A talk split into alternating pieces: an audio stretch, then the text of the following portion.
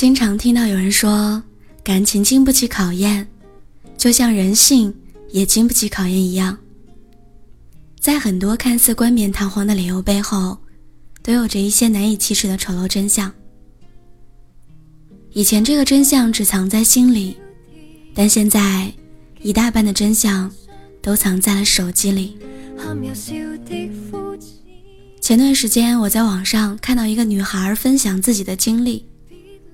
凌晨两点多，男朋友的手机响了，她迷迷糊糊的拿起男朋友的手机。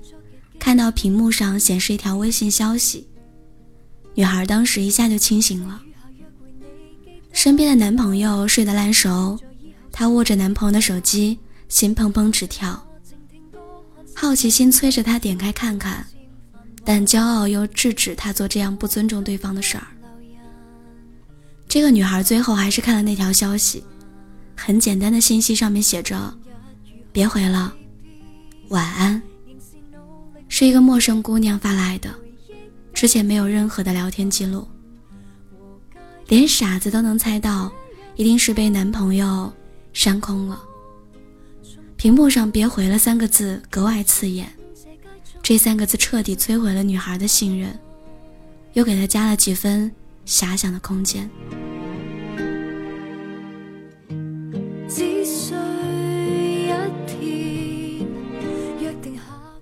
这个女孩抑制住狂跳的心脏，点击了那个陌生姑娘的朋友圈。几乎在每一条动态下面，都发现了自己男朋友的暧昧留言。她怎么也想不到，身边这个把自己生日设置成手机密码的人，会藏着这样一个明目张胆的秘密。让我觉得心疼的是，这个女孩最后充满遗憾地说：“她很后悔。”自己在那天晚上点开了那条微信，真的有很多人宁愿守着一个谎言不戳破，也要给自己留一点卑微的念想和借口。可是爱情和婚姻当中的信任感，或者坚不可摧，或者不堪一击。当你已经开始怀疑对方的时候，你多半已经有了那个最不想听的答案。提起上一段不欢而散的感情。闺蜜小鱼之间还有阴影。小鱼和前任在一起一年多的时间，男生一直对她挺好的，两个人的关系也很亲密，逢年过节都会去对方家里面拜访。但小鱼一直有一个心结，就是她在男朋友的手机里发现了层出不穷的各种女孩。这些女孩有的是男朋友的同事，有的是客户，有的是老同学，有的是朋友。有的是朋友的朋友。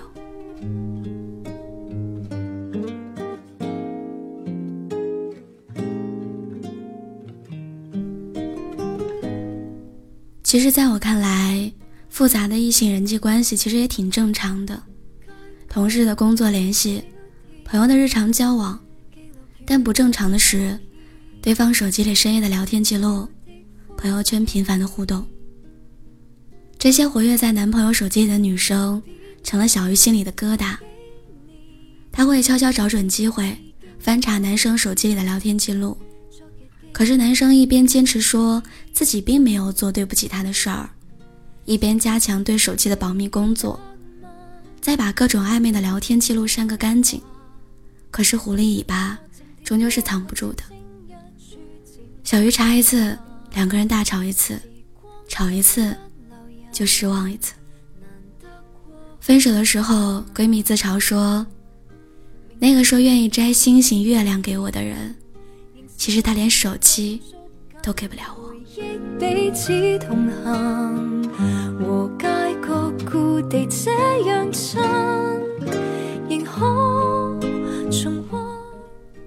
我问过身边很多女孩，在什么样的情况下会偷看另外一半的手机？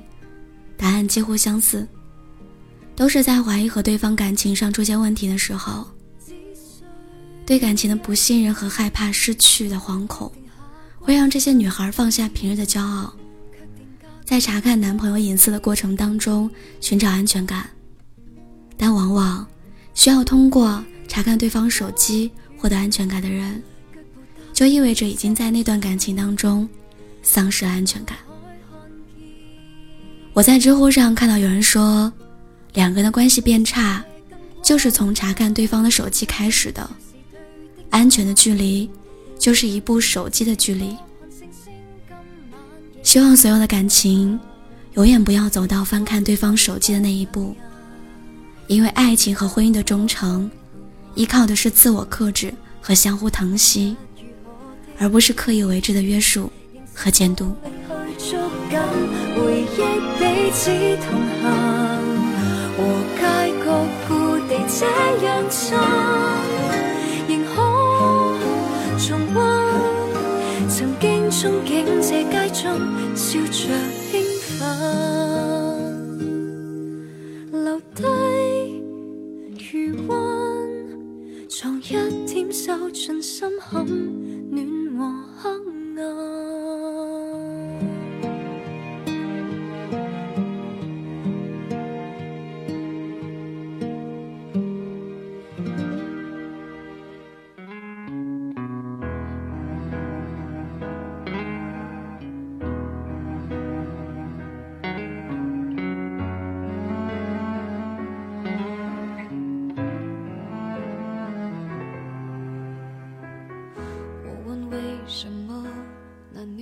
来传简讯给我，而你为什么不解释，低着头沉默？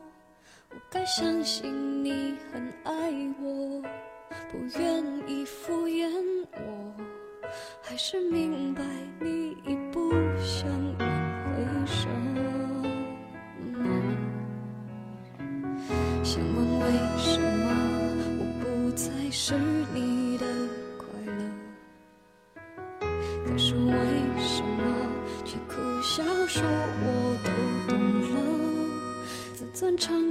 将人拖着，把爱都走曲折，假装了解是怕真相太赤裸裸，让被逼失去难受。我怀念的是无话不说，我怀念的是一起做梦，我怀念的是争吵以后还是想要爱你。我记得那年生日，也记得那一首歌，记得那片星空，最紧的右手，最暖的胸口，谁记得？谁？